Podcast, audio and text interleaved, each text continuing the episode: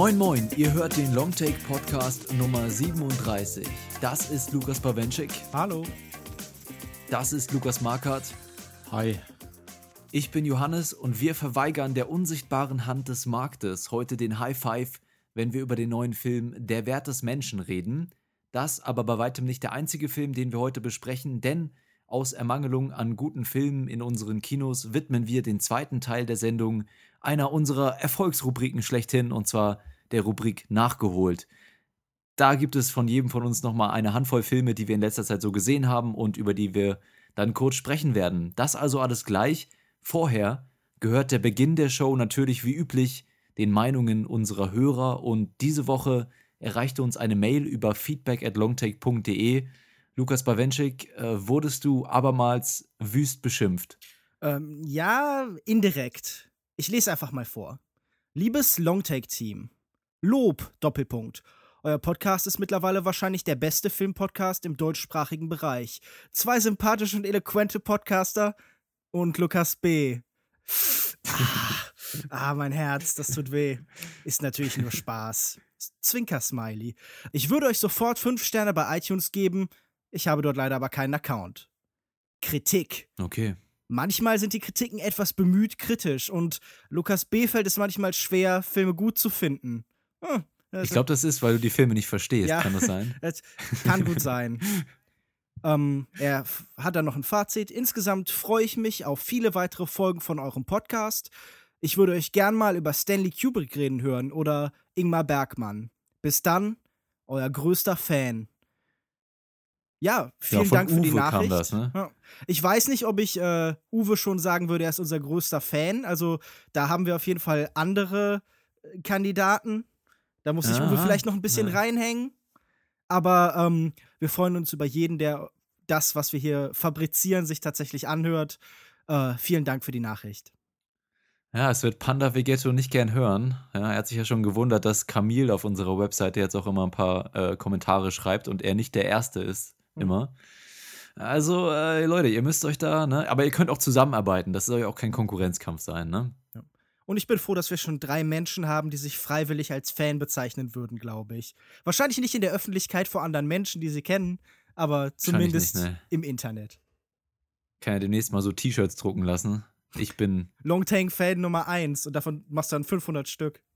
Gut, vielen Dank für das Feedback, lieber Uwe. Und ich würde sagen, wir beginnen mit den Filmen der Woche und einsteigen werden wir mit dem aktuellen Kinofilm La Loi du Marché, was spontan übersetzt so viel bedeutet wie das Gesetz des Marktes. Offiziell heißt der Film auf Deutsch aber Der Wert des Menschen. Äh, fällt mir gerade übrigens auf, fehlt da bei dem Genitiv nicht ein S am Ende in dem Titel? Der Wert des Menschens. Ist doch falsch, oder nicht? Der Wert des Menschen klingt irgendwie falsch. Aber anscheinend seid ihr keine Grammatik-Nazis, deswegen ich höre nämlich hier kein, keine Zustimmung. Leute, ihr könnt doch einfach nicht so die deutsche Rechtschreibung den Bach runtergehen lassen, ohne das zu kommentieren. Du hast letztens schon Albtraum falsch geschrieben, Lukas Bawenschik. Ja, ich schäme mich immer noch. Ja, naja. Gut, also deutsche Grammatik, who cares? Wir hören einmal in den Trailer rein und melden uns dann gleich mit unserer Diskussion wieder. Bis gleich. Mir stinkt's gewaltig. Ich hatte auch einen Job. Ich habe ihn auch verloren. Ich habe jede Menge Scheiße erlebt. Wie soll ich die Rechnung bezahlen und sowas? Wie soll ich leben von 500 Euro? Wie soll das gehen? Ich habe noch einen wichtigen Punkt mit Ihnen zu besprechen. Wären Sie bereit, auch eine geringer qualifizierte Stelle anzunehmen, als Sie in Ihrer alten Firma hatten? Ja, ich denke schon. Sind Sie sich da sicher? Haben Sie vielleicht schon in Erwägung gezogen, äh, Ihre Wohnung zu verkaufen? Ja, aber die Antwort lautet nein. Nein? Und aus welchem Grund? Wenn wir alles, was wir gemacht haben, umsonst. Bei den Kassiererinnen zoomst du ran, um zu sehen, ob sie alle Artikel scannen. Und weil nur wenige in den Vorruhestand gegangen sind, versucht er Leute anders loszuwerden. Jeder trifft seine eigene Entscheidung. Für meine seelische Verfassung ist es besser, hier einen Schlussstrich zu ziehen. Kannst du das so stehen lassen? Bin ich deshalb ein Feigling? Was ist hier los? Der Wert des Menschen. Der Wert des, der Wert des Menschen ist ein typisch gesellschaftskritischer Slice-of-Life-Film, wie er in den letzten Jahren immer häufiger und auch aus gutem Grund aus südeuropäischen Regionen zu kommen scheint. Der Film spielt in Frankreich und handelt von Thierry, einem arbeitslosen Werksarbeiter, der sich zunehmend Sorgen um den Unterhalt für seine Frau und seinen geistig behinderten Sohn machen muss.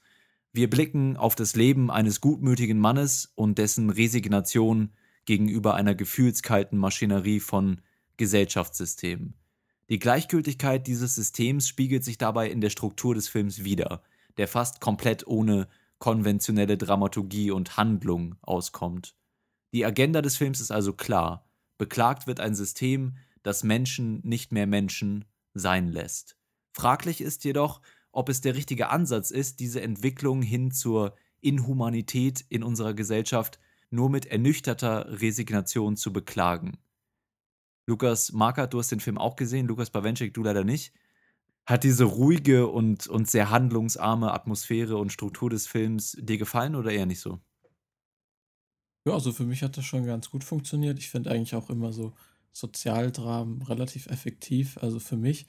Und auch gerade hier die Inszenierung, also diese ist ja teilweise schon sehr ruhig inszeniert und es gibt auch viele so belanglose Szenen eigentlich, die den Film so ausschmücken. Aber mhm. das hat alles ganz gut gepasst bei mir. Ich finde gerade durch eben diese leisen Töne und durch diese unspektakuläre Erzählweise ähm, schafft der Film es einen irgendwie doch zu ergreifen. Und ich fand den sehr gelungen, auch wenn er mich sehr an äh, Zwei Tage, eine Nacht von den Dardens erinnert hat. Mhm. Und der ist halt einfach in allen Bereichen besser. Und deswegen ja, war es ein bisschen schwer, dass sich der Film dann an dem messen musste.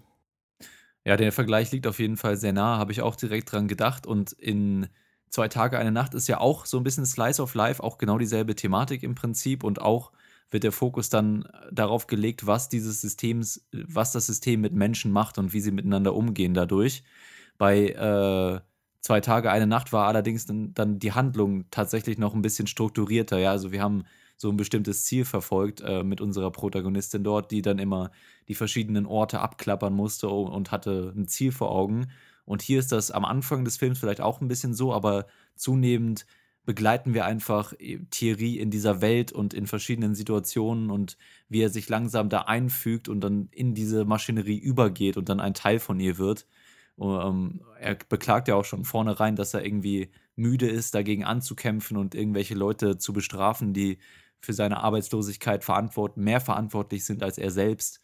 Äh, und er fügt sich halt zunehmend ähm, diesem System und das fand ich eben einerseits ganz passend, aber dann auf der anderen Seite fast schon wieder zu ruhig und zu resignierend, weil bei zwei Tage, eine Nacht war es auch so, dass dann irgendwann am Ende geholfen wird und Emotionen kommen hoch und es wird irgendwie gesagt, ähm, man kann das, die, die Züge wieder selbst in die Hand nehmen, auch wenn es fraglich ist, ob es am Ende dann was gebracht hat oder nicht. Aber es wird auf jeden Fall Initiative gezeigt und hier kam mir so ein bisschen vor, als würde man einfach das Handtuch dann in den Ring werfen. Ich weiß nicht, ob mir das so wirklich gefallen hat, dann diese, diese Aussage. Ja, also ich hätte mir da wahrscheinlich so ein bisschen mehr Kampfgeist gewünscht, aber das war jetzt nicht das Ziel des Films.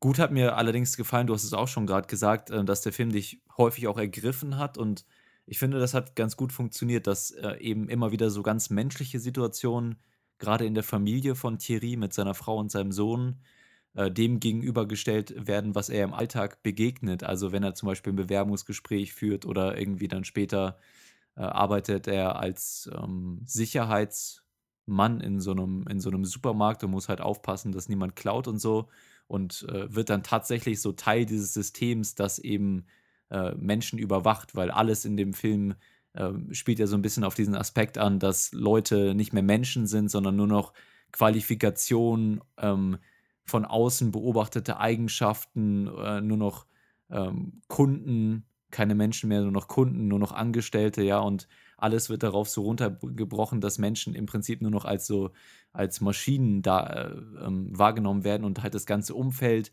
und die ganze Menschlichkeit um die Menschen drumherum auf die wird gar kein Wert mehr gelegt. Ne? Und er wird dann ja quasi Teil dieses Systems, dieser Kontrolle äh, und dieser, ähm, weiß ich nicht, Entmenschlichung von Menschen, indem er dann eben die Aus der ausführende Arm wird und als Sicherheitsmann genau eben die Leute bestraft, die nicht in dieses System so ganz passen wollen. Da hat mir dann eben auf, diese, auf der einen Seite diese, dieses gefühlskalte im Vergleich zu dem, was er zu Hause mit seiner Familie erlebt, ähm, sehr gut gefallen. Das hat mich tatsächlich auch ergriffen in manchen Szenen. Zum Beispiel diese eine Tanzszene, wo er mit seiner Frau tanzt und der Sohn will dann mitmachen. Also, mh, hm, das hat mich irgendwie schon richtig bekommen dann auch. Ja, ich fand auch die, ähm, diesen äh, moralischen Konflikt sehr interessant. Wie gesagt, dass er sich eben diesem System beugen muss. Und allgemein, ich fand äh, Vincent, Vincent Lindon heißt er, glaube ich. Genau, ja. Ich hat es wirklich gut gespielt. Also ich war überrascht, weil ich ihn jetzt so als Schauspieler auch gar nicht kannte, großartig. Aber die Performance war wirklich klasse. Aber der Film insgesamt, mir kam es oft so ein bisschen vor, als ja, als, als Zuschauer konnte man nicht, nicht so richtig auf den Charakter einlassen oder sich darauf identifizieren. Es war alles so ein bisschen fremd und deshalb kam es mir auch manchmal mhm. schwer vor, mich da irgendwie emotional mit zu verbinden, obwohl gerade dieses Dilemma um den Jobverlust und auch wenn man sieht, wie sich die Vorgesetzten verhalten und so, das kommt einem ja alles bekannt vor und das kann man nachvollziehen. Mhm.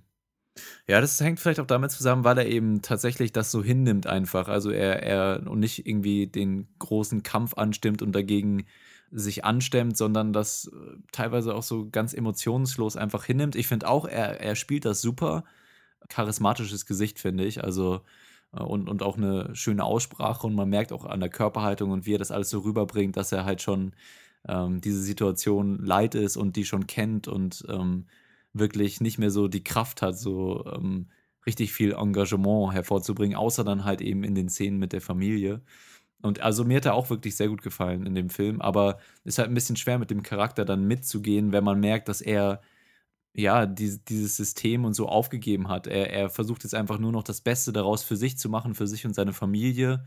Und was ja auch sicherlich so die Aussage des Films ist, dass eben nicht mehr äh, auf zwischenmenschliches Wert gelegt wird, sondern jeder für sich, jeder will irgendwie da durchkommen und überleben. Und äh, ja, das, deswegen fällt es einem so ein bisschen schwer, weil der, der Charakter an sich eben nicht die großen Emotionen herauslässt auch. Ne? Äh, und ich fand eben, dass diese Thematik auch visuell dann teilweise ganz gut unterstützt wurde. Zum Beispiel sitzt er dann später als dieser Sicherheitsmann in so einer Kabine, wo die Überwachungskameras des Supermarkts eben auf den Bildschirmen geschaltet sind.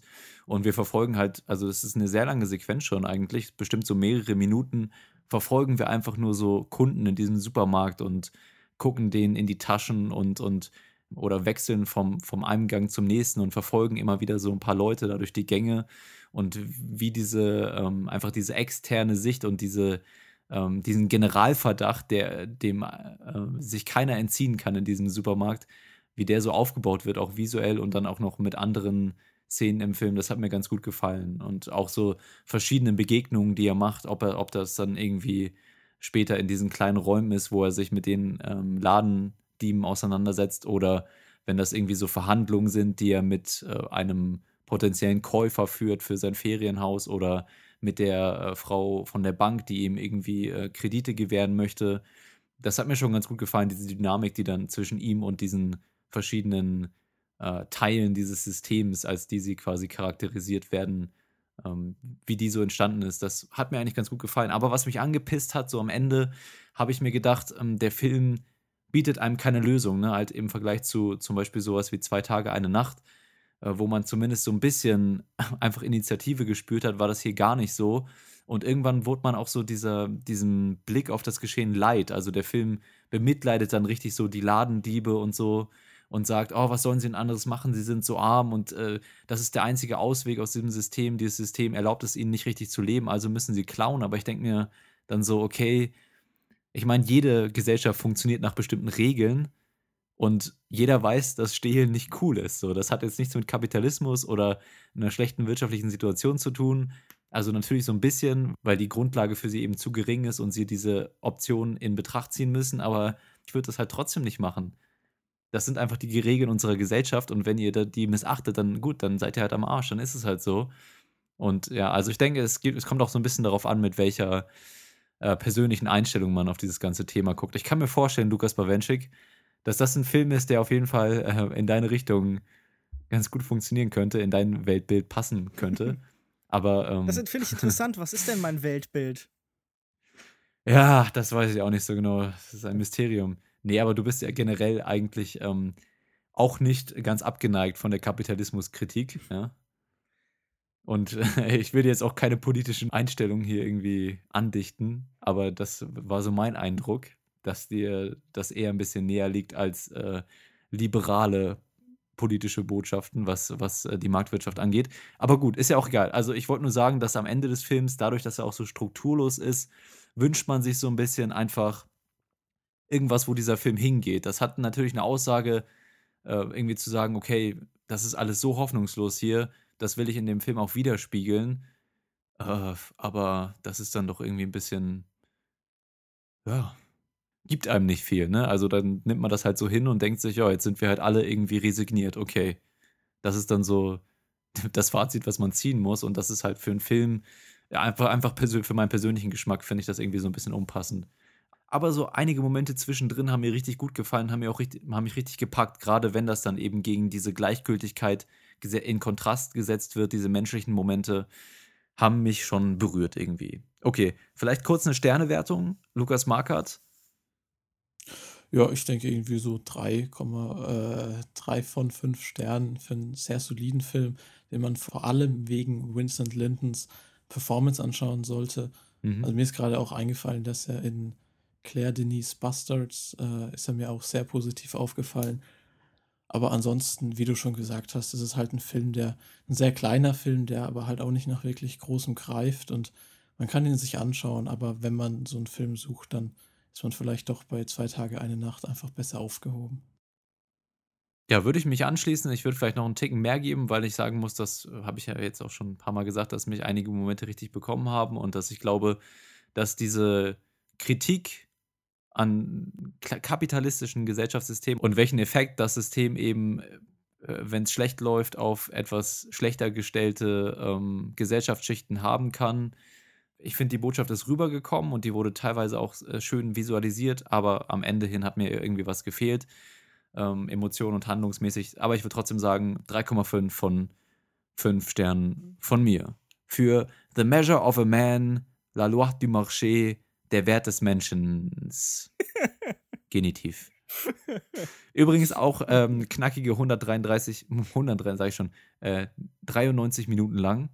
Das äh, ist eine schöne Länge für einen Film, möchte ich nochmal hervorheben. Knackige 133 Und gut. Minuten. 1,33 mhm. steht da, deswegen habe ich mich gerade versprochen. Wenn ihr Bock habt auf einen Slice of Life-Film, der ein bisschen deprimierend ist, dann guckt euch Der Wert des Menschen an.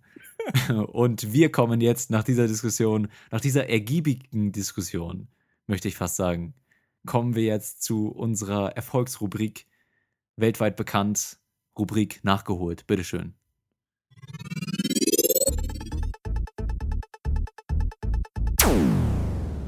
Herzlich willkommen in dieser wunderschönen Rubrik. Liebe Zuhörer, nachgeholt nennt sich das Ganze. Das Konzept sollte klar sein. Wir reden über Filme, die wir in letzter Zeit gesehen haben.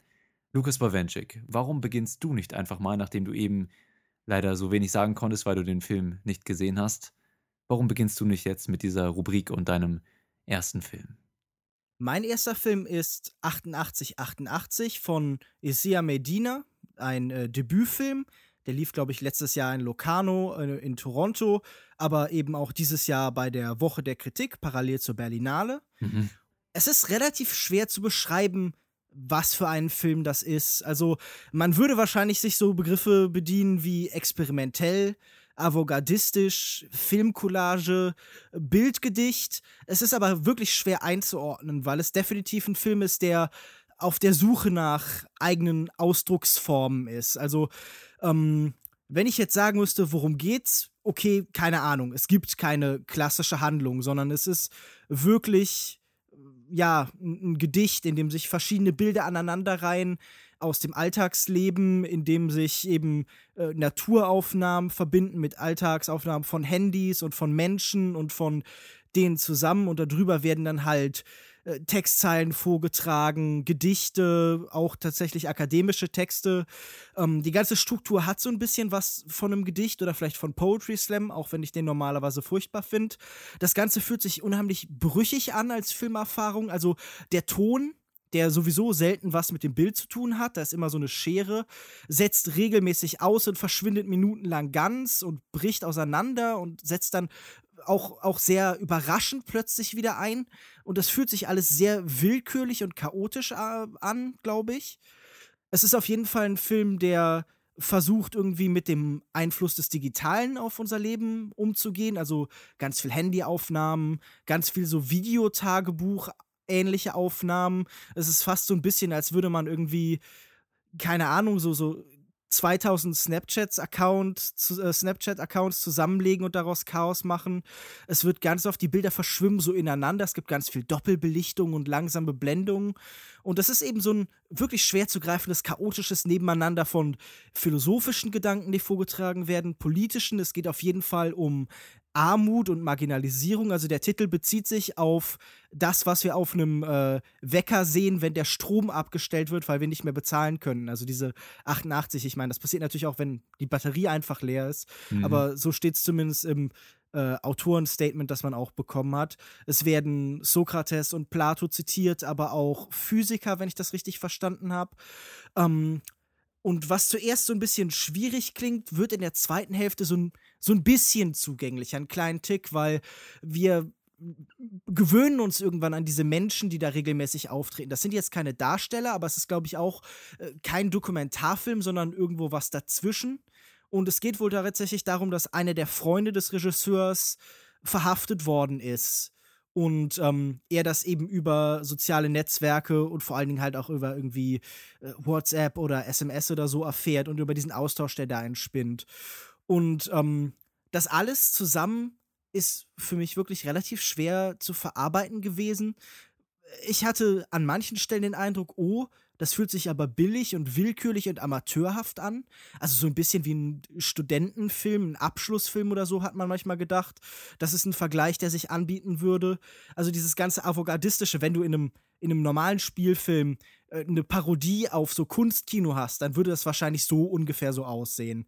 Aber das ist bei der Avantgarde ja bei sowas, glaube ich, oft so, dass die Parodie so ein bisschen in dem, was man sieht, schon mitgeliefert wird. Aber tatsächlich finde ich einfach total interessant, was da stattfindet. Und der Film bietet einem nicht viel Bezugspunkte an, aber ich habe trotzdem irgendwann reingefunden und fand das faszinierend und interessant und mhm. mitreißend. Und ähm, der Film wird es natürlich nicht hier in die Kinos schaffen, denke ich. Es gibt ihn aber aktuell eben auf der Streaming-Plattform Mubi zu sehen. Und da habe ich ihn eben nämlich auch gesehen. Also ich habe ihn auf der Berlinale beziehungsweise auf der Woche der Kritik eben nicht sehen können. Mhm. Was ich mich jetzt und ich würde tatsächlich empfehlen, das auch zu sehen, weil für eine Stunde kann man sich auch so was Jungem, Frischen und Neuen widmen. Also ich glaube, dieser Regisseur wird in Zukunft sicher noch interessantere Sachen machen, aber es ist eine interessante Grundlage.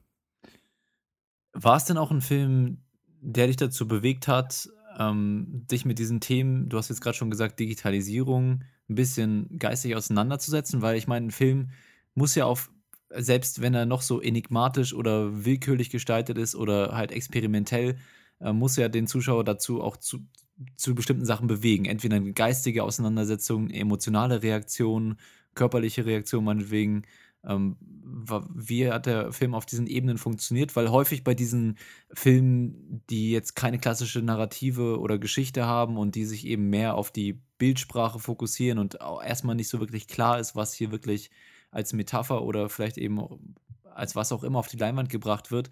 Äh, die Filme haben dafür ja eine ganz eigene Atmosphäre so. Und du hast auch gerade schon gesagt, so verschiedene ähm, stilistische Mittel wurden benutzt. Der Sound war mal weg und dann war er wieder da. Hat das Ganze dann auch so einen äh, bestimmten Sog oder Vibe gehabt, der dich dann so in den Film reingezogen hat und dich in so eine bestimmte Atmosphäre oder, oder Zustand gebracht hat? Oder war das eher eine geistige Auseinandersetzung?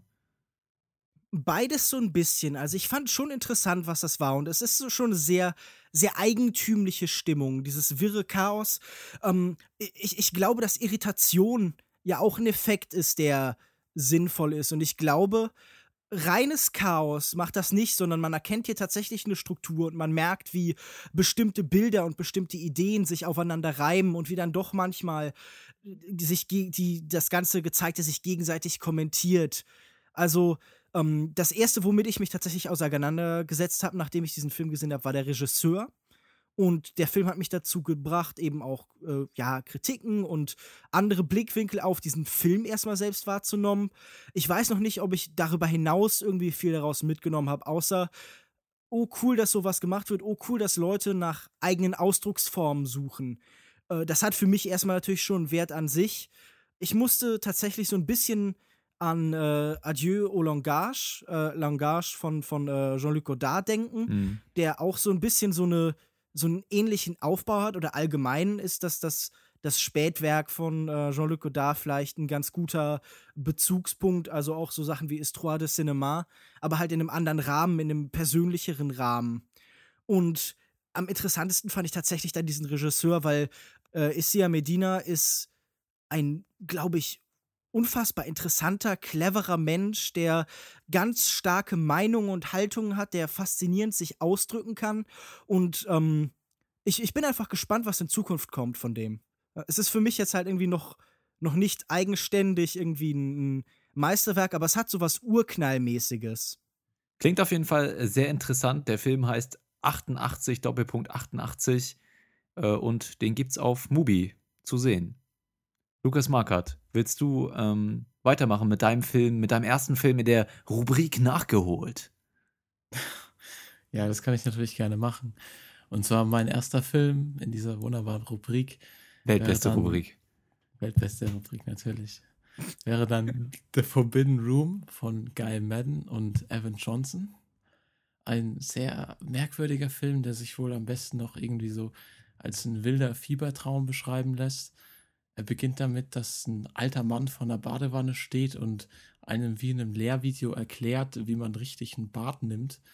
Und dann taucht die Kamera in die Badewanne ein. Plötzlich befindet man sich in einem U-Boot, wo die Besatzung zu ersticken droht. Durch die Luke klettert auf einmal ein Holzfäller und so spinnt sich die Geschichte immer weiter von komplett verrückten Versatzstücken zum nächsten. Manchmal ist es lustig, manchmal ist es verstörend, aber auf jeden Fall ist es immer sehr skurril in den Geschichten. Manchmal gibt es ein paar äh, bekannte Gesichter, so wie Udo Kier, Mathieu Almeric oder ich glaube sogar Char- Charlotte Rampling spielen damit. Und ja, zum Inhalt braucht man wahrscheinlich gar nicht mehr zu sagen, denn äh, der eigentliche Clou steckt wohl hinter, äh, oder der eigentliche Clou ist wohl die, der visuelle Stil des Films. Denn die Bilder sind hier sehr verzerrt und entfremdet mit Stilmitteln. Die ganze Zeit flackert es, es kommen Texteinblendungen, das ist alles sehr im Sinne von so alten Stummfilmen, den sich Guy Madden ja auch in seinen anderen Werken verschrieben hat. Also es ist ein wirklich abgefahrener Look. Ich denke, wenn man davon sich so ein Bild machen will, einfach mal kurz in den Trailer reinschauen. Der vermittelt das Gefühl ganz gut. Hm. Und ähm, ja, den Film irgendwie nach normalen Maßstäben zu bewerten, ist wohl sehr schwer. Ich fand ihn auf jeden Fall sehr sehenswert. Gerade durch die vielen kuriosen Einfälle ist er auch sehr unterhaltsam und zugänglicher, als man zuerst denken würde. Ich kann ihn auf jeden Fall empfehlen. Es ist vielleicht kein Film, den ich jetzt dem Mainstream-Kinogänger ans Herz legen würde, wenn er mal einen etwas anderen Film sehen will. Der wird wahrscheinlich nach ein paar Minuten entnervt aufgeben. Aber wer vielleicht so ein bisschen so eine Affinität für so experimentelle Filme hat oder wer auch einfach mal so eine äh, Herausforderung sucht, der kann sich den Film wirklich mit gutem Gewissen anschauen. Ich war hier relativ überzeugt. Ich möchte gern. Es gibt den ja tatsächlich noch nicht irgendwie im deutschen Raum über VOD und äh, die Blu-rays sind mir aktuell noch ein bisschen teurer, aber sobald ich diesen Film beziehen kann, ohne dafür, keine Ahnung, äh, meine Möbel zu verkaufen, mache ich das gern. Wie hat das den Lukas Markert gemacht, frage ich mich da. Aber äh, der, der Film ist ja auch ich so ein bisschen. keine Möbel mehr. Ich sitze auf dem Boden gerade. ja. Es ist ja auch okay, solange man einen Fernseher hat, auf dem man Filme gucken kann, braucht man Möbel auch nicht. Und ein Mikro für den Podcast, ne? Das ist das Wichtigste. Ja. Äh, vielleicht noch ein Wasser irgendwo im Kühlschrank oder im Keller. Das wäre vielleicht auch noch hilfreich. In welchem Kühlschrank? Ach ja, genau. Ich Man vergaß. kann den einfach rausstellen, es ist ja kalt genug. Du meintest auch, also ich, ich hatte gerade so diese skurrile Szene im Kopf, als du gesagt hast, der Film eröffnet mit einem alten Mann im Bad, äh, in einem Bad, der einem erklärt, wie man ein Bad nimmt, habe ich so an, an The Big Short gedacht. Und äh, wie, wie heißt nochmal die Schauspielerin? Im, äh, die einem erklärt, was. Margot Robbie. Margot Robbie, bloß halt so eine richtig skurrile und abartige Variante davon. Zielt der Film auch auf diese skurrilen Momente ab und findet da auch so seine, seine komödiantische Seite drin? Also fandest du ihn lustig? Ja, auf jeden Fall. Also es ist natürlich, man, man merkt den Witz, die, der Witz ist halt wirklich in diesen komplett abgefahrenen Episoden und Geschichten, die hier erzählt werden. Aber es ist natürlich kein so ein offensichtlicher Witz. Das ist alles sehr, ja, verschachtelt und es ist auf jeden Fall nicht so düster. Also ich habe am Anfang gedacht, gerade mit diesen völlig verstörenden Bildern, dass der Film sehr äh, ja, grausam ist, so von der erdrückenden Art und Weise. Aber so ist es gar nicht. Also es ist natürlich eine Erfahrung und sehr strange, aber doch mhm. irgendwie amüsant. Wie würdest du denn einordnen im Vergleich zu anderen Filmen von Guy Madden? Also siehst du da eine Weiterentwicklung oder ähnliche Themen, die er, mit denen er schon vorher gearbeitet hat? Oder, also ich meine, ich weiß jetzt ja auch nicht, wie vertraut du mit äh, Guy Madden im Allgemeinen bist. Ja, ich habe nicht so viel von ihm gesehen. Äh, also der Film ist auf jeden Fall weniger ähm, biografisch angehaucht als zum Beispiel das, was er in My Winnipeg, wo er von seiner äh, Heimatstadt erzählt. Ich konnte jetzt nicht so viel wirklich äh, biografische Elemente hier mitnehmen oder was ihm selbst am Herzen liegt. Und das aber dadurch, dass der Film in Farbe ist, fand ich ihn zugänglicher. Also es klingt erst so, als wäre es total abwegig hier, aber ich glaube, ich habe nicht so viel gesehen. Also The Saddest Music in the World und ich glaube eins, zwei Kurzfilme. Aber insgesamt fand ich den dann doch um einiges zugänglicher und den kann man sich vielleicht, mhm. wenn man so einsteigen will, in den Regisseur tatsächlich als erstes anschauen. Also es ist so sein, sein mainstreamigster Film bisher. Der versucht sich hier auch so ein bisschen zu öffnen oder meinst du, das kommt mit dem Alter, so ein bisschen so eine altersmilder Ansatz, dass man dann automatisch zugänglicher wird? Ja, beides. Vielleicht auch einfach ein Versuch, mal was anderes zu machen. Ich glaube, der Film ist als Teil von so einem zweiteiligen Projekt entstanden, wo sie auch so in so einem französischen Museum oder so, so echte Kunstfilme neu, äh, neu drehen wollen, äh, Kurzfilme, alte Stummfilme, wobei der hier, glaube ich, nur auf äh, fiktiven Sachen beruht, also nichts okay. echtes. Gut, das also der Film The Forbidden Room von äh, Guy Madden und äh, Co-Director ist, glaube ich, auch Evan Johnson, ne? Ja, war, glaube ich, einer seiner Schüler. Er ist ja Dozent irgendwo an okay. einer Universität. Ah, Wahrscheinlich irgendwo in Kanada. Kommen wir zu äh, meinem nächsten Film. Und zwar habe ich nachgeholt Legend. Der Film lief am 7. Januar bei uns in den Kinos. Wir haben den im Podcast nicht besprochen. Was ich erst ein bisschen schade fand, weil ich ja ein riesengroßer Tom Hardy-Fan bin. Ich glaube, das ist aktuell so mit einer meiner Lieblingsschauspieler.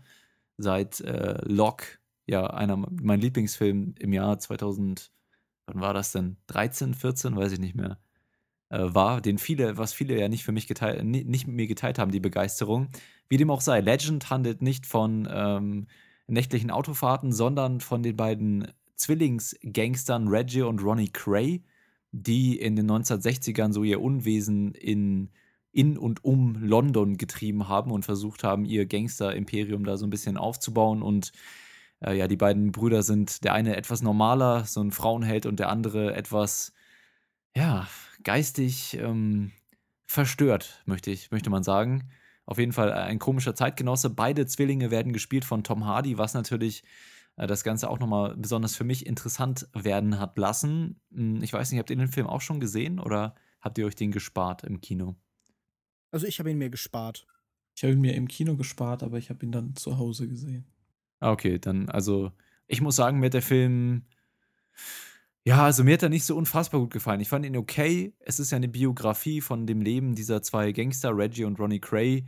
Ähm, und so, so ein bisschen Crime, Gangster, Drama so mit drin. Aber ich glaube, für mich das größte Problem an dem Film war, dass er nicht so wirklich wusste, was er sein wollte. Dass der Fokus ähm, ja, es war einfach mir nicht so klar. Also auf der einen Seite will man eine Gangstergeschichte erzählen, auf der anderen Seite kommt dann eine Liebesgeschichte mit rein und dann hängt der Film irgendwo so zwischen der Nacherzählung dieser Legende, die dann teilweise auch so mit sehr konventionellen ähm, Stilmitteln versucht wird, irgendwie so mit Voice-Overn von, äh, von der Freundin des einen oder so biografisch korrekt zu vermitteln. Und auf der anderen Seite soll es so eine Charakterstudie sein von diesen zwei ungleichen und dann doch sich liebenden Zwillingen, die äh, eben zusammen ihre größten Gegenspieler sind, so untereinander.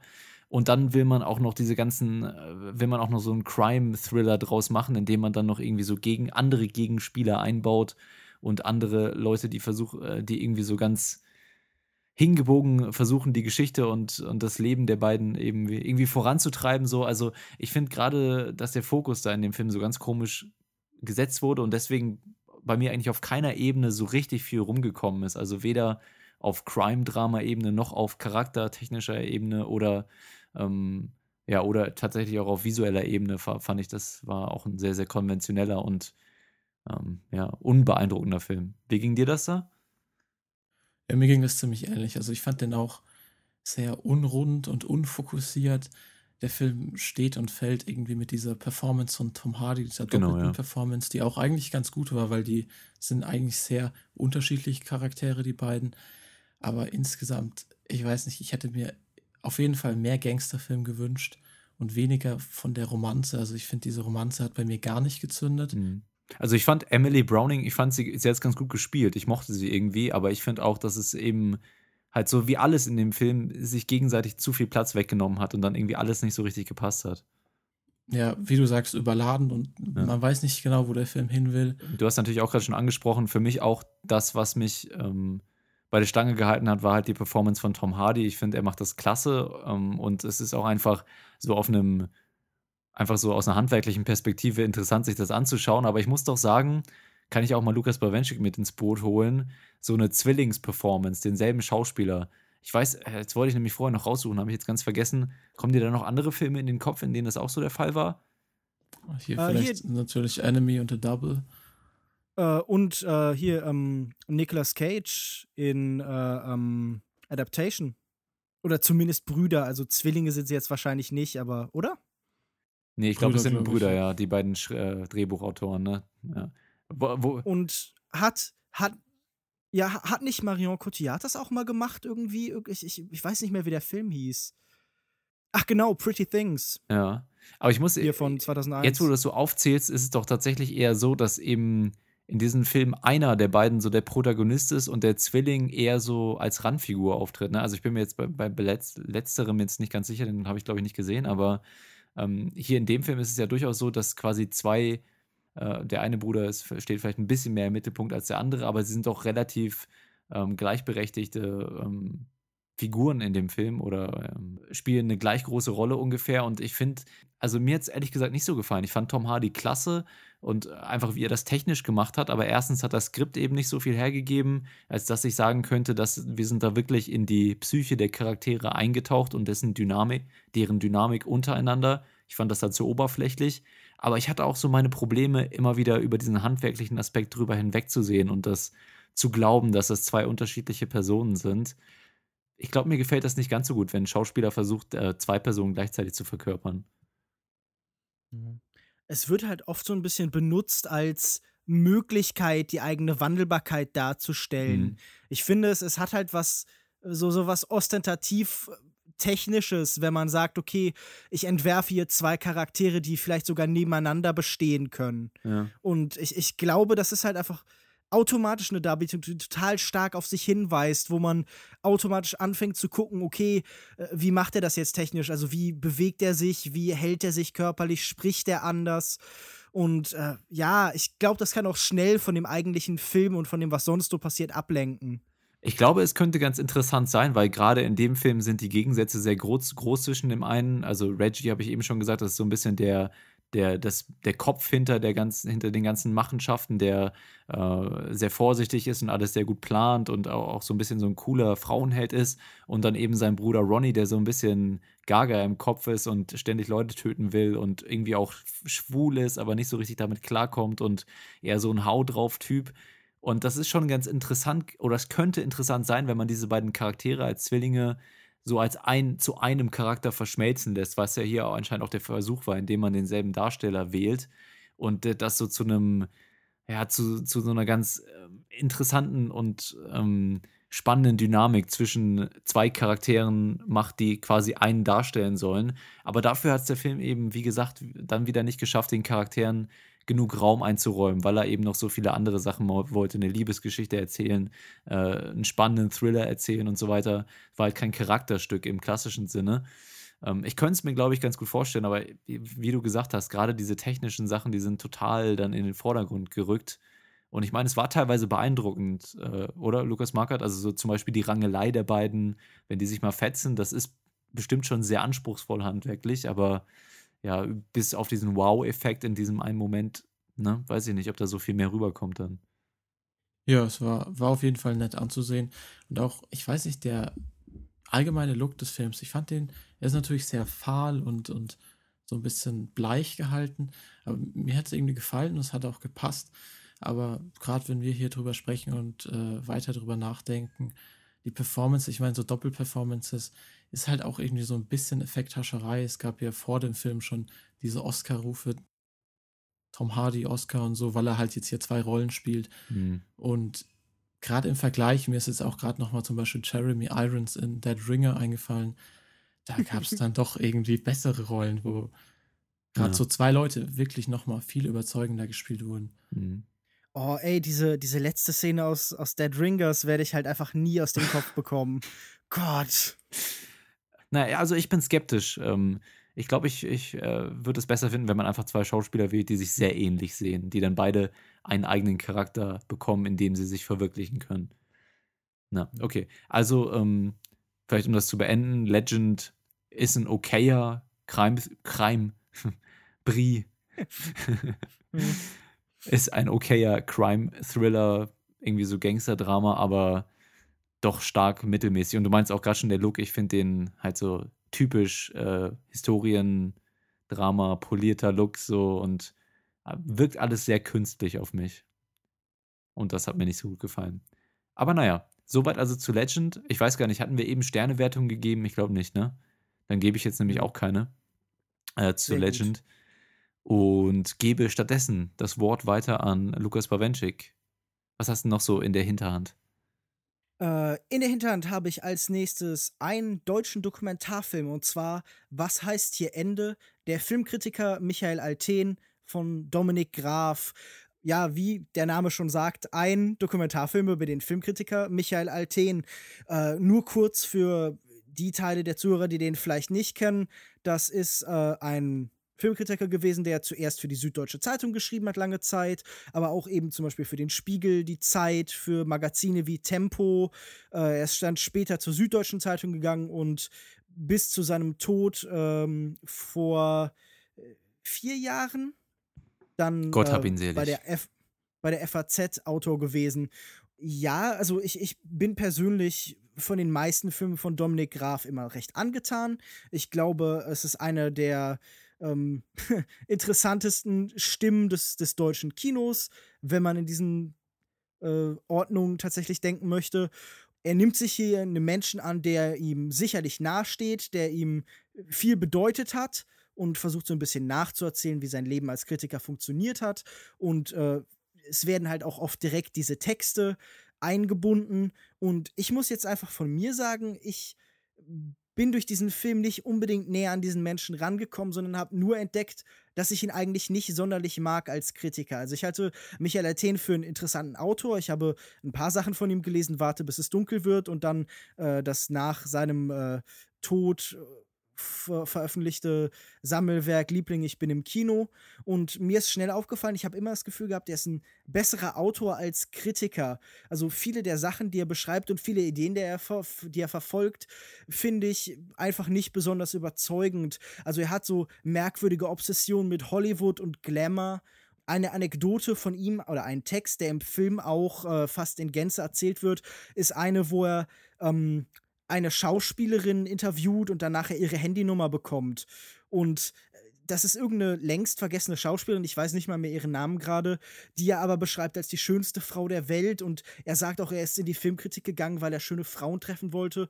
Und das das scheint das, mir das macht überhaupt keinen so, das macht ja gar keinen Das scheint mir alles so wirklich, das scheint mir einfach wirklich sehr sehr widersinnig. Und das sind halt auch einfach ja, Ideen und, und Wünsche und Ziele, die ich einfach überhaupt nicht teile und irgendwie, wo ich mich einfach frage, wie kann mir ein Mensch so fremd sein in, in diesem Bereich? Aber der Film selbst ist gut aufgebaut. Viele der Stimmen, die auftreten, sind mir jetzt nicht unbedingt sympathisch. Ich halte zum Beispiel auch äh, Claudius Seidel jetzt irgendwie nicht für einen großartigen Filmautoren.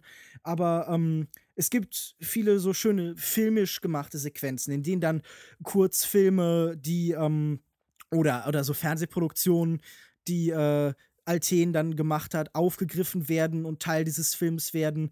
Es gibt eine kleine Sequenz über einen Beitrag ähm, über einen Maler, den er gemacht hat, der wirklich sehr, sehr schön funktioniert und der auch in sich geschlossen was recht Bewegendes haben.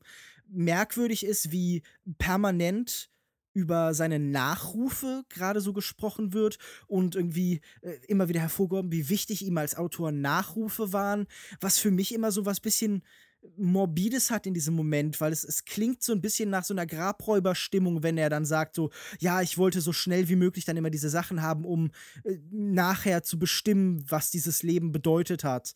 Und das hat mir auch nicht sonderlich gefallen. Aber ähm, insgesamt glaube ich, dass dieser Film von seinem Regisseur profitiert, aber nicht vom Thema. Denn was mir relativ schnell aufgefallen ist, die meisten Filmkritiker sind nicht inhärent spannend und Dominik Graf schafft es nur bis zum gewissen Grad, äh, das, das wirklich interessant zu gestalten.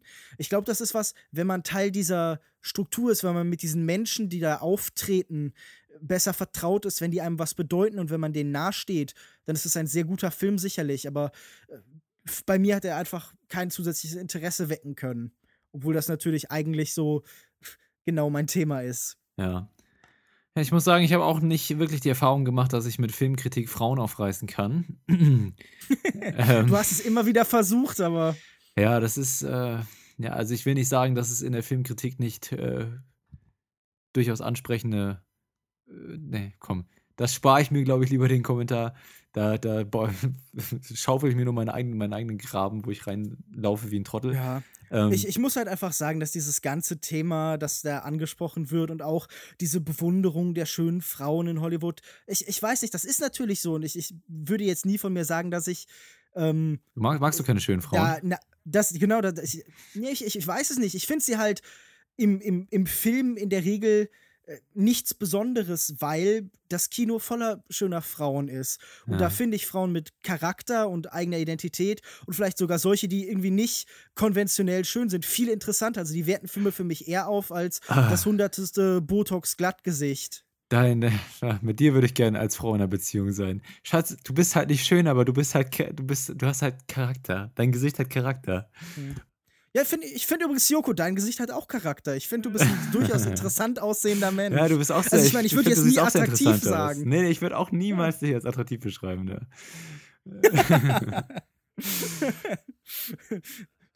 Lukas Bawenschik, sexiest man alive. Aber das war Nick Nolte auch, also.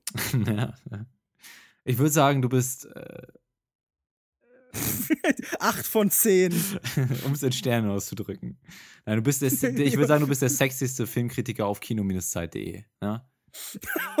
Gut, ähm, äh, um diese Diskussion, ähm, diese gehaltvolle Diskussion über oberflächliche Themen ab, abzukürzen, äh, würde ich einfach sagen, im Longtake-Podcast sind alle attraktiv, Filmkritik ist sehr sexy und äh, die Doku ist wahrscheinlich jetzt nicht so sehenswert. Also ich muss sagen, der, der Kerl kam ja auch jetzt in deiner Beschreibung ein bisschen komisch rüber, aber die komischen Leute sind natürlich auch die, die interessanten Leute. Ne? Also ähm, nur weil, weil, weil sich da jetzt die, die Eigenschaften mit deinen nicht so übereinstimmen. Ja, also. Nee, darum ging es gar nicht. Es ging gar nicht um das komisch, sondern ich fand ihn im Gegensatz tatsächlich weitestgehend uninteressant mhm. als Mensch. Also ich kann teilen natürlich irgendwie seine, seine Begeisterung für das Kino und seine Obsession, die er da in gewisser Weise hat, aber nicht, wie sich das halt dann irgendwie im, über diese Nachdenken ausdrückt. Ja, na gut. Also sagen wir es so, ich würde Angelina Jolie nicht in Texten als pneumatisch beschreiben. Das ist ich, ich weiß nicht, was hm. das heißen soll und ich werde es nie verstehen, aber. Also ich muss sagen, äh, okay. äh, im Gegensatz zu dir, ich kann schon eine richtig schön hübsche Schauspielerin die hat bei mir dann schon ein bisschen Stein im Brett auch. Also ich kann das schon wertschätzen. Ich weiß nicht, ich unterliege dann diesem männlichen, primitiven ähm, Instinkt oder Charme auch so ein bisschen manchmal. Muss ich ja auch mal ganz ehrlich zugeben. Aber das ist natürlich auch oh. die Natur des Menschen, von der ich mich dann in dem Moment nicht freimachen kann. Ähm, gut, also wie heißt der Film? Der Film heißt äh, Was heißt ihr Ende? Der Filmkritiker Michael Alten und äh, man kann den sowohl auf DVD als auch über äh, Video on Demand sehen. Wäre eigentlich ganz passend gewesen, wenn du den am Ende genommen hättest. Aber naja. Ich will dir auch nicht vorschreiben, wie du deine Liste strukturierst. Stattdessen gehe ich lieber rüber Stimmt, zu ja, jetzt, wo sagst. Lukas Markert. Was heißt hier äh, nachgeholt? Bei mir der nächste Film nachgeholt und hier nachgeholt passt auch, denn er ist schon etwas älter. Und zwar Close Up. Am persischen Originaltitel versuche ich mich jetzt lieber nicht, aber es geht Ach, um weiß ich nicht, mach doch mal. von äh, nee, Nestek, lieber nicht. Von, von Abbas Kiarostami aus dem Jahr 1990. Wahrscheinlich gibt es mehrere Filme, die Close-Up heißen. Hier ist es auf jeden Fall so, der Film erzählt die Geschichte von äh, Hossein Sabzian. Der Mann ist ein arbeitsloser Drucker mit einer großen Leidenschaft fürs Kino. Und die Leidenschaft ist sogar so groß, dass er sich beim Treffen mit einer Familie irgendwann als der berühmte iranische Regisseur äh, Makmal Baf ausgibt. Er gewinnt dann zunehmend das Vertrauen der Familie, gibt vor, in ihrem Haus einen Film drehen zu wollen, die Söhne auch als Schauspieler einzusetzen und spielt dann ein bisschen dieses Täuschungsspiel. Irgendwann eines Tages äh, liest der Familienvater in der Zeitung, dass der Film des Regisseurs einen Preis gewonnen hat und gratuliert ihm und er hat von nichts eine Ahnung. Und dann kommt das erste Missvertrauen und dann kommt eben auch langsam das, was man ahnt. Er wird festgenommen. Ähm, ja, das ist die Geschichte ohne Spoiler, denn das alles passiert schon am Anfang des Films. Der Film beschäftigt sich dann viel mehr mit der Frage, warum. Also warum macht er das? Was treibt ihn? Und eigentlich ist diese ganze Ebene der einfachen Geschichte nur so ein Gerüst, denn dahinter ist es viel komplexer. Es geht um Wunschvorstellungen und vor allem diese Grenze zwischen Darstellung und Wirklichkeit. Was ist real, was ist gespielt? Das beginnt schon bei der Geschichte, wo er dann eben vorgibt, dieser Regisseur zu sein, der er nicht ist. Geht aber weiter ins Formale des Films, denn es ist so eine Hybridform aus Dokumentarfilm gemischt mit fiktiv nachgedrehten Szenen. Mhm. Alles sehr fragmentarisch erzählt und mit Rückblenden, sodass man zunehmend gar nicht mehr weiß, was ist jetzt hier real und was nicht. Wirklich großartiger Film und jeder mit einer Liebe fürs Kino oder Filme sollte sich den unbedingt anschauen. Der ist wirklich zutiefst menschlich. Kirostami hat hier so ein Feingefühl für diese Geschichte, auch wie die Figuren inszeniert werden. Es wird nicht geurteilt und vor allem über den in Anführungsstrichen Täter, wie der dargestellt wird. Und am Ende gibt es eine so eine Szene mit einem Motorrad, wo jemand davonfährt, die ist wirklich pure Kinomagie. Und also der Film ist unglaublich und hat mich komplett getroffen. Das wollte ich auch kurz anmerken. Also für mich ist Close-Up tatsächlich einfach ein Meisterwerk und definitiv einer der besten Filme aller Zeiten. Wahrscheinlich ja auch ähm, ein, ein, großer Einfluss dann auch auf äh, Jafar Panahis letztes Werk äh, gewesen, könnte ich mir zumindest vorstellen. Ich meine, ja, das iranische Kino hatte ja sowieso schon immer eine Tradition, äh, mit so Metaebenen zu spielen und mit mhm. der Frage, was konstituiert Film und Wirklichkeit. Also ich meine, das äh, ist natürlich auch eine Eigenschaft, die das Kino an sich hat, aber äh, an Figuren wie Kiarostami oder dann von mir aus auch Panay, äh, verdichtet sich das eben. Mhm. Und also man kann da definitiv, wenn man möchte, ähm, eine Verbindung ziehen, aber ich glaube, dass Kiarostami, der tatsächlich auch noch aktiv ist, der ja auch, glaube ich, 2012 seinen letzten Film bislang gedreht hat mit äh, Like Someone in Love. Like Someone in Love, auch sehr sehenswert. Ähm, man kann auf jeden Fall zwischen diesen beiden Filmemachern eine Verbindung ziehen. Ich glaube aber, Kiarostami ist nochmal der deutlich interessantere. Mhm. Es gibt bei beiden Filmen auch am Ende eine Szene mit roten Rosen.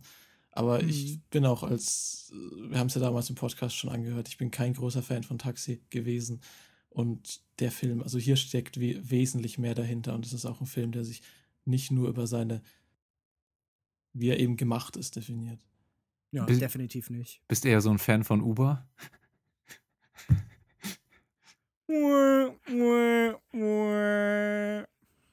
Gut, also Nema Jenastik heißt der Film im Original. Close-Up auf Englisch, 1990. Ähm, ja, das, das, äh, so viel dazu, würde ich sagen. Wir kommen jetzt zu meinem nächsten Film. Auch ein äh, legendärer Regisseur, von dem er gemacht wurde, ist ein bisschen aktueller. Ich habe in letzter Zeit so ein bisschen das nachgeholt, was ich so Ende des Jahres so verpasst hatte oder Anfang diesen Jahres. Und zwar ähm, in dem Fall Ende des letzten Jahres Bridge of Spies von dem ähm, werten Herrn Spielberg. Und ja, ich denke mal. Nie gehört. Nicht? Wer? Das ist. Äh, Hä? So ein kleiner Independent-Film. ja, okay. Gut, also Bridge of Spies äh, habt ihr wahrscheinlich alle schon von gehört, dass äh, äh das Drama, Historiendrama, Thriller, Gerichtssaal-Thriller so ein bisschen mit Tom Hanks, Mark Rylance, der dafür den Oscar als bester Nebendarsteller dieses Jahr verliehen bekommen hat. Es ähm, geht darum, dass ähm, Tom Hanks als eigentlich Versicherungsanwalt äh, dazu äh, beordert wird, einen Spion, äh, eben diesen gefassten Spion der Sowjetunion, gespielt von Mark Rylance, im Gerichtssaal und bei dem Prozess zu verteidigen. Und äh, dann geht es dann später auch äh, noch nach ähm, in die DDR und es äh, wird ein Gefangenenaustausch verhandelt und solche Sachen. Und das Ganze ist dann eben so eine Mischung aus Historiendrama, Thriller und Courtroom-Drama. Äh, ich kann ja euch mal beide fragen und äh, damit beginnen, denn ich denke, ihr habt den Film auch beide wahrscheinlich damals auch im Kino gesehen, oder?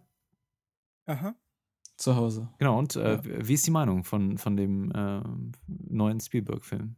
Ähm, gemischt, schwierig. Ich finde, der Film hat sympathische Momente und irgendwie zwei nette zentrale Darbietungen mhm. irgendwie von Mark Rylance, der halt, ja, bei dem man vor allen Dingen halt irgendwie die Arbeiten der Coen-Brüder, die an dem Drehbuch irgendwie so ein bisschen mitgearbeitet hat, merkt, der bekommt irgendwie so die besten Gags oder menschlichen Momente irgendwie zugeschachert. Aber auch Tom Hanks ist so überzeugend wie immer ich störe mich so ein bisschen an einer grundsätzlichen ästhetischen Entscheidung des Films, nämlich hinzugehen und den, äh, den Westen oder Amerika halt bunt und frei und schön darzustellen und ja, alles, was halt die böse Sowjetunion oder eben die DDR ist, ist grau und kalt und unmenschlich. Mhm. Und wir sehen dann immer Spiegelungen von zum Beispiel so, äh, es werden Menschen an der Mauer erschossen und später fährt dann irgendwie Tom naja. Hanks durch die USA und da klettern Kinder über eine Mauer. und das finde ich einfach so ein sehr zynisches Bild, das da vermittelt wird, dass halt der tatsächlichen Komplexität dieser Lage nicht gerecht wird. Und ähm, da hat der Film für mich was, ja, diesen unangenehmen Patriotismus, den zum Beispiel auch sowas wie Saving Private Ryan an, an manchen Stellen rüberbringt. Mhm. Aber ich finde, für mich ist in der Nachdenk im Nachdenken darüber hinter dieser Ebene noch was, was anderes.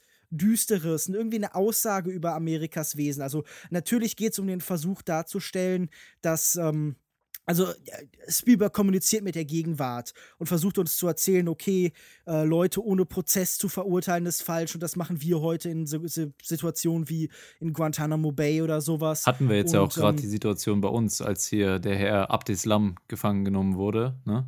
Hat, äh, ähm, gab es ja auch so einen ähm, Rechtsanwalt, der häufig solche Fälle annimmt, dessen Name mir jetzt gerade entfällt, aber der dafür auch schon häufiger in, in der öffentlichen Kritik stand, solche, solche Leute zu verteidigen eben. Ne? Aber es gehört mhm. natürlich zu einem guten Rechtssystem dazu, dass auch diese Leute ähm, einen Anwalt bekommen. Ja. ja.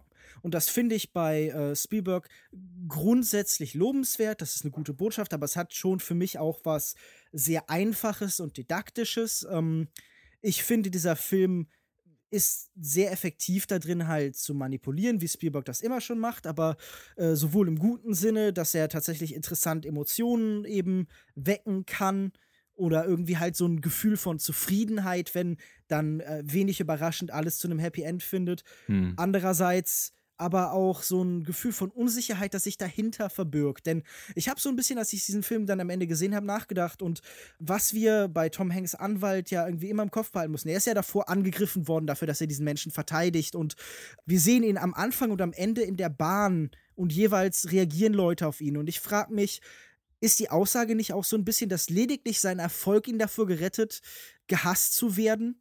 Also viel interessanter wäre dieser Film oder diese Geschichte ja gewesen, wenn Tom Hanks in irgendeiner Form nicht erfolgreich gewesen wäre. Ja. Und äh, dann zu sehen, wie dann das amerikanische System mit der glücklichen Kernfamilie, zu der er am Ende zurückkehrt, mit ihm umgehen würde. Das wäre wahrscheinlich der, der bedeutsamere Film gewesen. So ist es ein netter Unterhaltungsfilm. Ja, also ich sehe das auch so. Ich glaube, diese Themen werden natürlich angesprochen, auch in vielerlei Hinsicht beleuchtet, aber doch eben recht oberflächlich abgehakt. Gerade das auch hat mich so ein bisschen gestört, diese ganze Rezeption, die seine Arbeit dann in Amerika erfährt und wie er damit umgeht. Das ist eigentlich nichts, was äh, womit man sich lange beschäftigt. Das, also der Charakter beschäftigt sich damit nicht wirklich. Man merkt nicht, dass er, dass er so wirklich darunter leidet oder dass die Familie extrem darunter leidet. Es gibt natürlich einige Alibi-Sequenzen, die das so ein bisschen darstellen sollen, aber so wirklich spiegelt sich das nicht wieder in, in, in den Charakteren. Und ähm, auch inhaltlich wird das dann nicht so vertieft. Und das ist so, ja, das ist so ein bisschen mein Problem mit Spielberg-Filmen, dass eben alle weder charakterlich noch irgendwie inhaltlich das so richtig tief geht, ne? sondern es bleibt immer auf so einer gewissen Ebene stecken. Auf der anderen Seite ist es auch so, dass es halt ähm, dem Film einfach als Geschichte zugute kommt. Und ich glaube, das ist auch wirklich die Stärke von Spielberg. Du hast mich letztens irgendwann mal, ähm, als wir über Spoiler geredet haben, glaube ich, in, der, in dem Wilhelm-Schrei kritisiert, dass ich Regisseure als Geschichtenerzähler bezeichnet habe. Aber ich finde, auf Spielberg passt dieser Begriff wirklich wie die Faust aufs Auge, weil ich auch gerade so im Vergleich zu anderen Regielegenden wie Scorsese oder so, ist er doch jemand, der gerade Stilmittel und Kamera ein bisschen konservativer einsetzt und wirklich die Geschichte in den Mittelpunkt rückt. Und nicht, es ist keine Charakterstudie, es ist nicht irgendwie äh, eine Metapher für Amerika und, und irgendwie ein Plädoyer für etwas. Das ist natürlich, alles steckt irgendwie mit drin, aber im Vordergrund steht diese Geschichte, die erzählt werden will. Und die muss unterhaltsam sein und die muss irgendwie mitreißen und das ähm, vermag er schon immer richtig gut hinzukriegen. Und ich war auch mit dabei und wie du schon sagtest, als Unterhaltungsfilm hat das für mich alles sehr gut funktioniert, auch einen guten Rhythmus und äh, auch so, du hast vorhin auch die Inszenierung so ein bisschen kritisiert. Ich würde eigentlich sagen, also es sieht natürlich alles so ein bisschen künstlich aus, es sieht so übertrieben kinomäßig aus, ja. Also es ist nicht wirklich Realität, es ist Kino. Aber das hat auch schon wieder was Schönes, weil man dann merkt, okay, wir sind jetzt in einem Märchen, ja. Hier ähm, gibt es nicht diese ganz düsteren Abgründe in den Charakteren und am Ende wird jemand triumphieren und es wird alles gut werden und so. Es ist einfach ein modernes Spielberg-Märchen und ich finde, dazu passt die Ästhetik dann auch wieder. Und da bin ich immer so ein bisschen hin und her gerissen zwischen äh, ähm, der Liebe, die ich für Spielberg, den Geschichtenerzähler habe, und dann dem, was ich so vermisse an Tiefe in den Filmen. Kann man das nachvollziehen, einigermaßen? Oder? Doch, auf jeden Fall. Mehr kann ich da eigentlich auch nicht mehr hinzufügen, wie du schon gesagt hast. Mir ging es wirklich fast genauso. Aber er war wirklich super besetzt. Ich fand auch Mark Rylance hier spitze. Zum Ende hin, ich fand natürlich, wenn sie dann in Berlin angekommen sind, diese US-Pathos-Keule, die dann geschwungen wird, war mir auch ein bisschen zu viel. Und ich fand auch das Ende alles, also es war zum einen kitschig und ab so drei Viertel des Films war es ein bisschen sehr vorhersehbar. Aber ansonsten war ich auch gut unterhalten. Mhm. Übrigens, Mark Rylance, ich muss doch sagen, ich war ein bisschen enttäuscht dann von der Performance. Äh, ich habe den Film ja dann nach den Oscars gesehen und habe jetzt wirklich auch schon so ein Brett erwartet. Und Lukas, du, Bawenschik, du meintest auch, äh, glaube ich, als wir über die Darsteller geredet haben, dass er für dich ein bisschen zu ruhig, zu sanft war oder so oder zu, zu zurückhaltend. Zu, zu ostentativ ruhig und bestimmt halt. Also ich finde, es gibt ja zwei Arten von Performances, die Aufmerksamkeit auf sich ziehen. Nämlich solche, die halt besonders aufdringlich sind und laut und polternd oder eben solche, die so ganz bewusst unbewegt und still sind und deshalb immer die Kontrolle über das Bild haben. Und ich finde, Mark Rylans Darstellung fällt eben dann in die zweite Kategorie. Ja, das hat natürlich was Charismatisches, ist natürlich auch ein super, super Schauspieler, aber ja, ich finde, da fehlt doch auch so irgendwie so eine, irgendwie, ja, ein bisschen innere Dramatik in dem Charakter. Ne? Es ist so, man nimmt ihn halt so hin und es ist ganz cool, aber ja, okay. Und auch sein Catchphrase da, would it help, fand ich auch ein bisschen doof irgendwie, ich weiß nicht. Dass er auf jede Situation immer so denkt, ach, du bist gar nicht nervös. Wieso, würde es helfen? Das ist, und das irgendwie fünf, ja gut, dreimal vielleicht in dem Film, das weiß ich nicht, fand ich ein bisschen übertrieben. Ich hoffe, die Idee kam nicht von den Coens, die haben ja mit am Drehbuch geschrieben. Doch, doch, da bin ich ziemlich sicher. Das fühlte sich so sehr wie so ein Cohen-Moment an. Ja, ich weiß nicht, ich habe eher so das Gefühl, diese äh, anfänglichen äh, Dialoge, die Tom Hanks so mit, den, mit dem Typen hat vom CIA, der ihn verfolgt oder so, das war, hatte so ein bisschen mhm. Witz auch und so und so eine, so eine innere Dra Dramaturgie in den, in den Gesprächen. Da hatte ich eher das Gefühl, dass die Coens da so ein bisschen mit äh, die Finger im Spiel hatten. Ja, ich, ich glaube halt nicht alles, was von den Coen-Brüdern irgendwie, wo die fürs Punch-Up zuständig sind, wird automatisch besser. Mhm. Die haben ja auch diesen seltsamen äh, Broken von Angelina Jolie mitgedreht. Oder wie mhm. hieß der? Un Unbroken. Unbroken. Genau. Und da zeigte sich ja auch, nicht alles, was sie machen, sind brillant. Oder ähm, Gambit, der Masterplan haben sie ja auch ge geschrieben. Und äh, ich, ich glaube, in den Händen anderer Menschen äh, sind Cohen-Dialoge nicht automatisch gut. Nicht überall, wo Cohen draufsteht, ist Cohen drin. Ja, genau. gut. Und äh, so viel also zu Bridge of Spice. Ähm, wenn niemand mehr was zu sagen hat, ich muss sagen, war unterhaltsam, kann man sich geben und ist irgendwie schön in so ein Spielberg-Märchen so ein bisschen einzutauchen, aber äh, ja, mehr ist es dann auch nicht wirklich. Ich würde sagen, Rubrik nachgeholt. Wir machen weiter. Lukas Bawenschik, was ist der nächste Film und der letzte Film dann auch, den du uns vorstellen möchtest? Der letzte Film, den ich besprechen möchte, ist Im Keller von Ulrich Seidel. Äh, eine Art moderne oder deutschsprachige Version von so Mondo-Film. Also es ist eine ganz bewusst äh, provozierend und äh, schockierende Dokumentation über ja den Untergrund der österreichischen Volksseele. Ähm, Ulrich Seidel filmt hier ganz frontal und äh, neben nacheinander in loser Ordnung das Leben von Österreichern in ihren Kellersituationen. Und wir wissen ja auch spätestens seit Josef Fritzl, dass sich da einiges verbirgt und dann äh, findet man hier quasi alles von ähm, Rassisten, die sich irgendwie ihre Schießstände in den Keller gebaut haben, zu irgendwelchen Nazis, die ganze in Hakenkreuze äh, dekorierten Räume haben, als würden sie gerade irgendwie vom Set von The Man in the High Castle kommen, bis hin zu ähm, SM-Sexualität, die halt irgendwie in den Kellern sich vor der Öffentlichkeit versteckt. Und es ist so ein bisschen die Frage, wie weit können wir unsere Nachbarn jeweils kennen? Was verbirgt sich unter den offensichtlichen Fassaden, die wir an Menschlichkeit eben jeden Tag um uns errichten? Und äh, die, die Grundfrage ist so ein bisschen auch, ist nicht in Wirklichkeit jeder Mensch genau das, was er verbirgt? Also ist nicht jeder Mensch dieser geheime Keller, den, den er irgendwo hat. Und ähm, ja, dieser Film ist schräg und, und so ein bisschen unangenehm an manchen Stellen, denn er, er schreckt auch nicht davor zurück, die Kamera wirklich auf Sachen draufzuhalten. Ähm, und er stellt eben ganz interessant nebeneinander Menschen, die etwas verstecken, einfach äh, weil es halt gesellschaftlich nicht akzeptiert ist und Menschen, die was verstecken, was am besten vielleicht äh, auch ganz versteckt und beseitigt gehört. Und die Wertung, was man davon irgendwie für sinnvoll hält und was für gefährlich, das ist eben ganz interessant. Also, ähm, ich, ich finde zum Beispiel, diese Menschen, die da irgendwie ihre äh, Sadomaso-Sexualität vorstellen, sind in gewisser Weise deutlich sympathischer als diese komischen Nazis, die herumkreuchen. Ganz offensichtlich natürlich. Und ähm, dass diese Sachen nebeneinander gestellt werden und dass da ein Vergleich stattfindet, aber dann doch kein Vergleich stattfindet, das finde ich, glaube ich, die, die große Erkenntnis dieses Films. Die Frage, was sind Obsessionen, die wir, die, die wir verstecken sollten oder was zwingt Menschen dazu, bestimmte Einstellungen und Überzeugungen zu verstecken? was brodelt unter der Oberfläche. Es ist halt, glaube ich, ein sehr Freud-inspirierter Film, mhm. weil es ja irgendwie permanent darum geht, dass Menschen nicht Herren im eigenen Haus sind, sondern dass wir alle unseren Keller haben. Den wir, in dem wir nicht aufräumen und den wir abschließen, wenn Besucher kommen.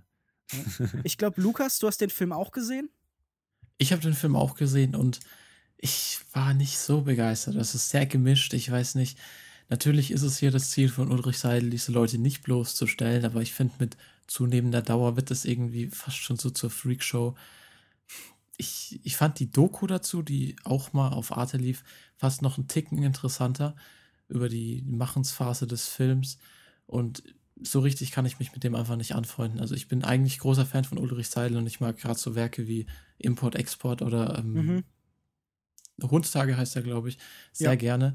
Oder auch die, die ähm, Glaube-Trilogie, Paradies-Trilogie, Glaube-Trilogie. Genau, Paradies-Trilogie. Paradies. Aber der hier, ich weiß nicht, war auf jeden Fall nicht so meins. Ich fand ihn auch schwierig, weil, wie schon gesagt, ich nicht weiß, in welchem Maß es legitim ist, gerade solche Konzepte und Ideen nebeneinander zu stellen. Und die Frage ist, reicht dieser, dieser Shock-Value, der inhärent in dieser Darstellung liegt, schon, um was Interessantes zu erzählen. Und das würde ich sagen, ist an manchen Stellen definitiv so, weil man, man ja auch spürt, dass einen irgendwie diese Abgründe faszinieren. Andererseits, ja, diese Frage, inwieweit diese Menschen ja, obwohl, ich, nee, ich glaube, ich würde dir da widersprechen. Ich habe nicht das Gefühl, dass diese Menschen bloßgestellt werden, sondern man wertet halt als Zuschauer, was diese Menschen tun. Und bei manchen, äh, manche kommen da halt dann aus meiner Sicht besser weg und andere schlechter. Und ich muss halt sagen, Nationalsozialisten bloßzustellen, habe ich ehrlich gesagt kein Problem mit. Ich glaube, das ist äh, nicht die Grenze der dokumentarischen Ethik, die da erreicht wird. Ja.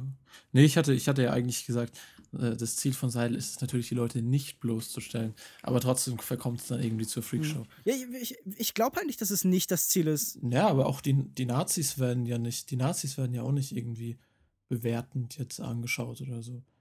Äh, ja, aber ich meine, sie stellen sich doch schon selber bloß einfach dadurch. Deshalb meine ich ja, ähm, die Einordnung nimmt man als Zuschauer halt selbst vor. Und ich glaube, dass Seidel da neutral genug ist, um nicht inhärent aus dem, was dargestellt wird, aus dem, aus dem, aus der Schnittfolge oder so bloßzustellen. Bis auf eine, ich glaube, an einer Stelle zum Beispiel kommt erst ein Gedicht von einem dieser Typen, der erzählt, wie wundervoll der menschliche und äh, der männliche Körper ist und dass Männer nicht altern im Gegensatz zu Frauen. Und dann kommt halt ein Schnitt auf so einen fetten alten Typen. Also, das sind so die wenigen Momente, wo ich das Gefühl habe, Seidel kommentiert was. Du hast den Film nicht gesehen, oder? Ich habe den Film nicht gesehen, ne. Aber ich muss sagen, äh, dass ich doch auch mal mit dem Mythos aufräumen möchte, dass Männer äh, immer gut altern. Ich habe dafür schon einige Gegenbeispiele in der äh, freien Wildbahn beobachten können. So viel also zu Im Keller von Ulrich Seidel. Ulrich übrigens mein zweiter Vorname. Sehr schöner. Echt? Ja, das ist, das ist der. Johannes Ulrich? Das ist korrekt. Okay. Ja. Wieder was gelernt. Wieder was gelernt. Ich hoffe, ihr äh, zieht mich da dafür ne, damit nicht auf. Und wir kommen. Ach, Quatsch. Ulrich, das würden wir nie tun. Uli. Ja, das macht nichts. Ich bin da abgehärtet. Äh, Lukas Markert, kommen wir zu deinem letzten Film und dem allerletzten Film, den wir in dieser Folge in der Rubrik nachgeholt nachholen. Genau. Und zu einem Film, in dem auch jemand wegen seines Namens aufgezogen wird. Uh. Also es passt ganz gut. Und zwar Welcome to the Dollhouse von Todd Solondz. Ja, Todd Solondz bin ich das erste Mal so auf filmischer Ebene begegnet, als ich vor einiger Zeit zufällig im Fernsehen Happiness gesehen habe. Das ist wahrscheinlich sein bekanntester Film, spielen auch einige Gesichter mit wie Philip Seymour Hoffman. Also ich weiß nicht, ob ihr den kennt, ich glaube, Lukas hat ihn gesehen. Jedenfalls hat mich der Film ziemlich irritiert, weil ich nicht wusste, was ich von der Darstellung der Person halten sollte und auch gerade, dass so Themen wie Kindesmissbrauch auf eine eher leichte Schulter genommen werden, äh, hat mir fast schon so ein bisschen sauer aufgestoßen. Aber jetzt, wo ich einige Filme des Regisseurs gesehen habe, ist es genau diese Herange Herangehensweise an diese Themen, was die Werke irgendwie ausmacht. Denn er ergreift in seinen Filmen meistens Partei für die Außenseiter, die Ausgestoßenen in der Gesellschaft, mit, der, mit denen niemand was zu tun haben will. Und genauso ist es jetzt auch in diesem Film hier. Es geht um Dawn Wiener, ein elfjähriges Mädchen. Sie ist nicht gerade die hübscheste, hat eine dicke Brille auf und wird deswegen in der Highschool fast täglich gehänselt und gemobbt. Ach so, Also Wiener. wieder ihre Mitschüler. Wiener? Wiener. Das ist der Name, Wiener. weswegen sie gehänselt wird, ne? Ja, Ah, ja. genau. Sie wird in der Schule auch eigentlich pausenlos als Wiener Dog spöttisch beschimpft. Und ja, weder ihre Schüler noch die Lehrer meinen es gut mit ihr, sogar ihre Eltern erzählen ihr dauernd, dass sie ihre kleine Schwester, die so ein bisschen das Optimalbild ist, sie schaut gut aus, sie ist so eine kleine Ballerina, sie haben sie viel lieber.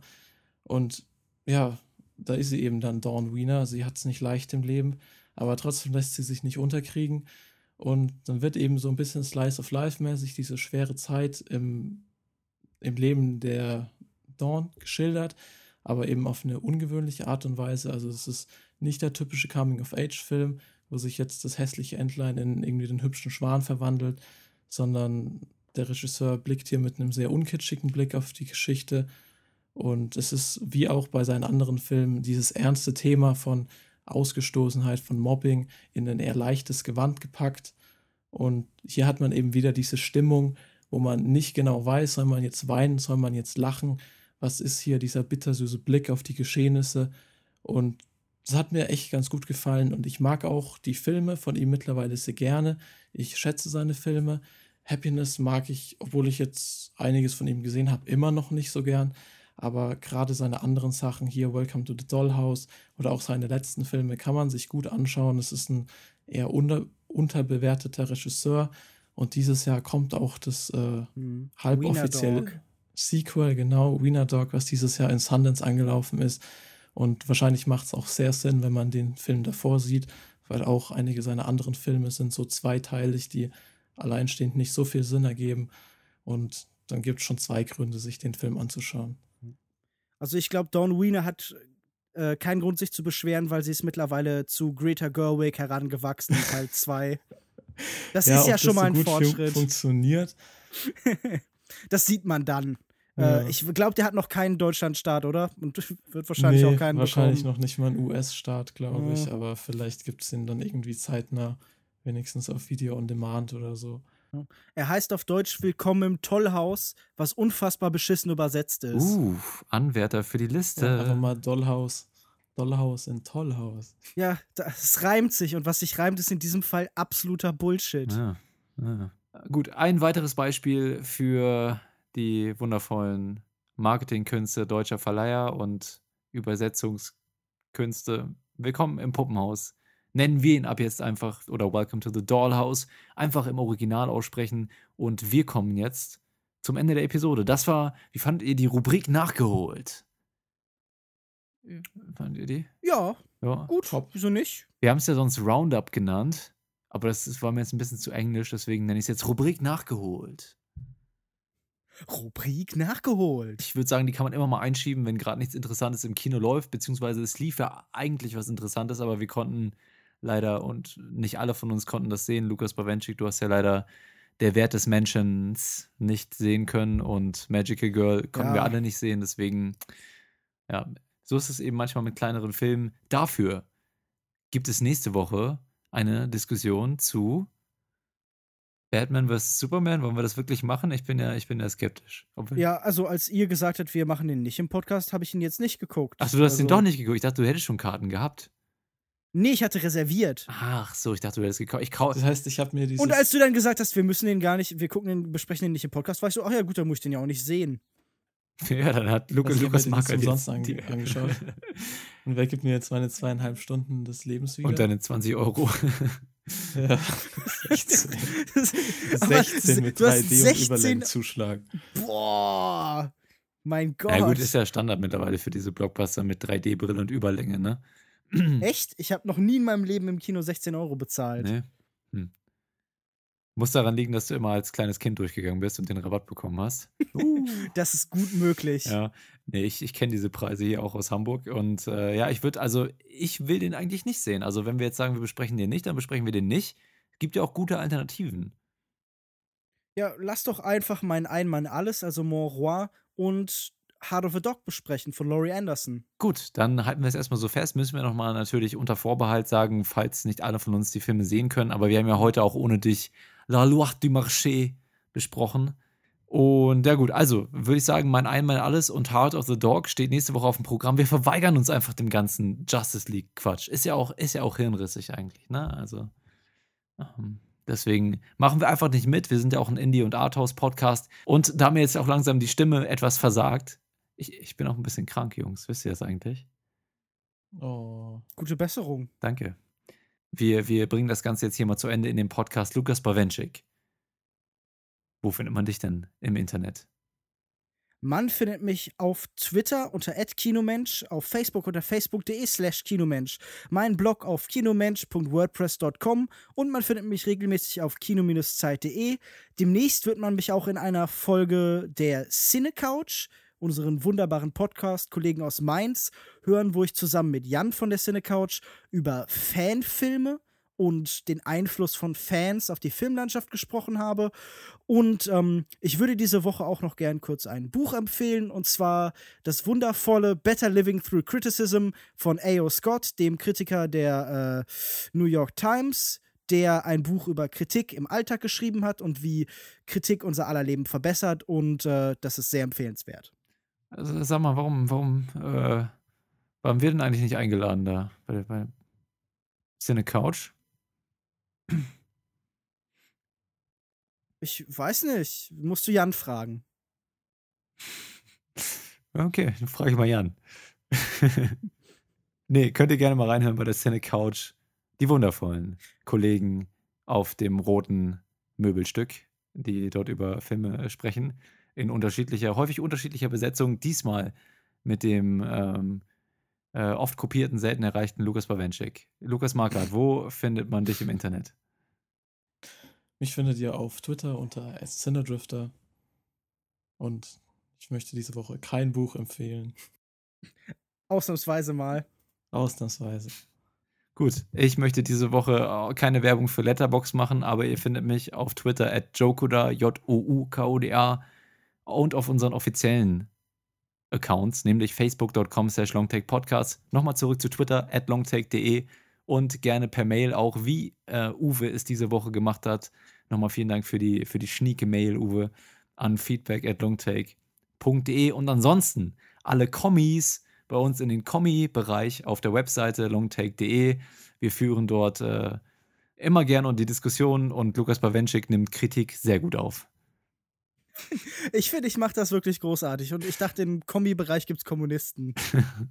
Nein, dort gibt es nur Wortbeiträge in schriftlicher Form. So, und. Ähm, Auch von Kommunisten? Das kann ich nicht ausschließen, aber ich habe die Möglichkeit, Kommentare zu löschen, falls mir das zu links wird. Ja. Okay, aber jetzt wird alles von mir gelöscht.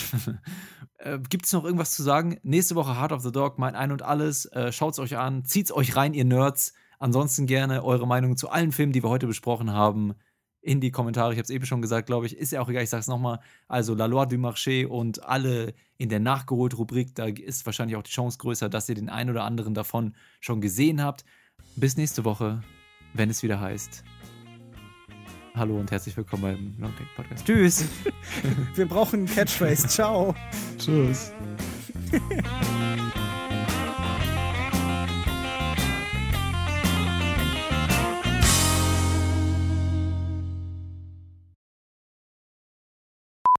Hallo, herzlich willkommen. Nun, nun. nun kommen wir zu unserer Rubrik Nachgeholt. Äh, und wir, äh, ähm, hm. das ist eine Rubrik, das ist, ähm, ja. Ach so, ist das eine Rubrik? Die heißt nachgeholt. Ähm. So, nee, das ist nun. Was ist hier los? Nun. ähm, nun, das, äh, hm.